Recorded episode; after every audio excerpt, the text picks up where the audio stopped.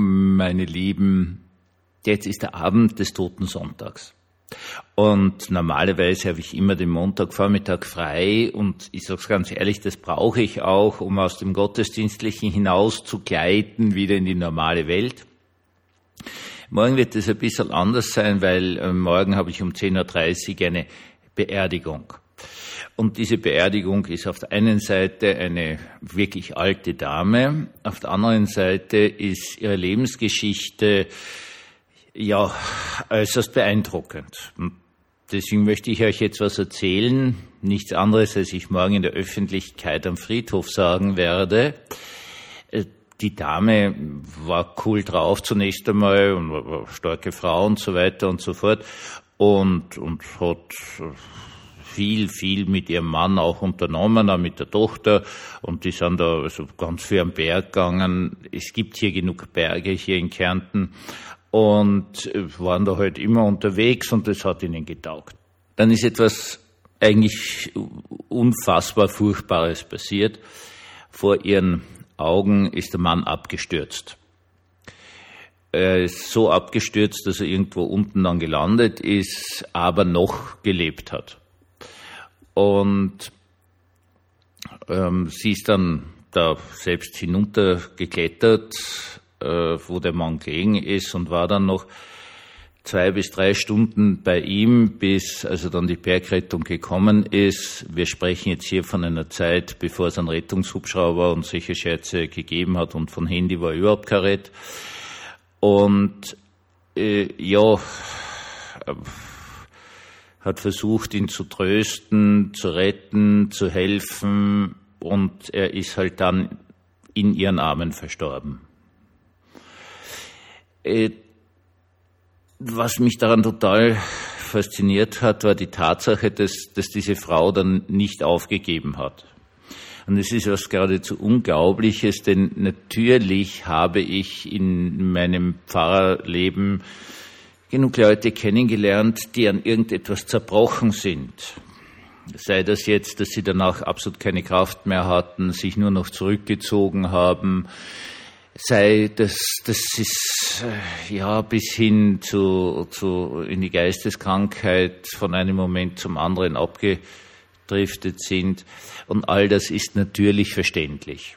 Ja, es gibt dann Situationen, die passieren einfach, die sind einfach so furchtbar, da kannst nichts tun und kann man dann nur einem Menschen zur Seite stehen und versuchen, ihm halt so gut es irgend geht äh, zu helfen. Und ich habe auch mehrere Personen kennengelernt, die gesehen haben, dass der Ehemann, die Ehefrau in einem Unfall zu Tode gekommen ist und, und zwar also unmittelbar vor ihren Augen.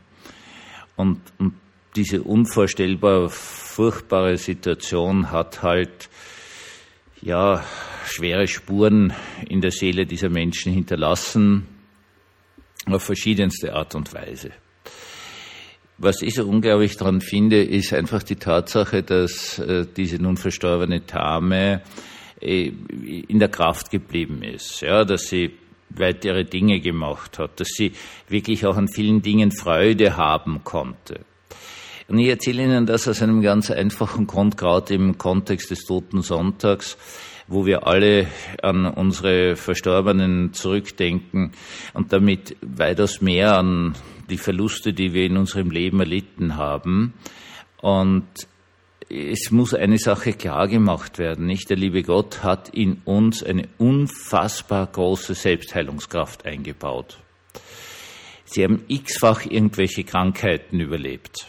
Also das mag jetzt ein leichtes Schnupfen sein oder das mag eine schwere Grippe sein oder das mag Corona sein oder was auch immer Sie gehabt haben. Und in Wirklichkeit heilt sich der Körper immer selber. Alle ärztliche Kunst ist eine Unterstützung der Selbstheilungskräfte. Auch die so immer beschimpften in letzter Zeit Antibiotika sind nichts anderes als eine Unterstützung des Immunsystems alle Medikamente und so weiter und so fort versuchen ja immer nur die Selbstheilungskraft zu unterstützen. Das ist eine eigenartige Geschichte, das ist irgendwie aus dem Blick gekommen, es werden da irgendwelche eigenartigsten Präparate und Geschichten angeboten. Nein, die ganze Medizin ist nichts anderes. Wir können uns normalerweise selbst heilen. Das möchte ich Ihnen gerade an diesem Toten Sonntag so mit einer ganz großen Energie oder schon fast flehentlich mitgeben. Denn irgendwie gibt es so in diesem äh, vulgär Psychologisieren eine Tendenz, wenn dir dieses oder jenes passiert, dann, dann bist eh völlig fertig. Also dann kannst du nicht mehr und dann, dann brauchst eh irgendwelche Psychopharmaka oder äh, Psychiatrie und so weiter und so fort. Und das stimmt nicht. Der liebe Gott hat eine gigantische, unfassbare Selbstheilungskraft in uns eingebaut. Nur es gilt das, was für alles gilt. Es braucht seine Zeit. Wenn Sie heute an diesem toten Sonntag traurig sind, wenn Sie sagen, ach, der Mensch fehlt mir so und vielleicht auch noch Schuldgefühle haben und, und, und, dann möchte ich das jetzt einfach dagegen setzen. Der liebe Gott hat eine gigantische Selbstheilungskraft in uns hineingebaut. Wir müssen ihr nur Zeit geben zu wirken.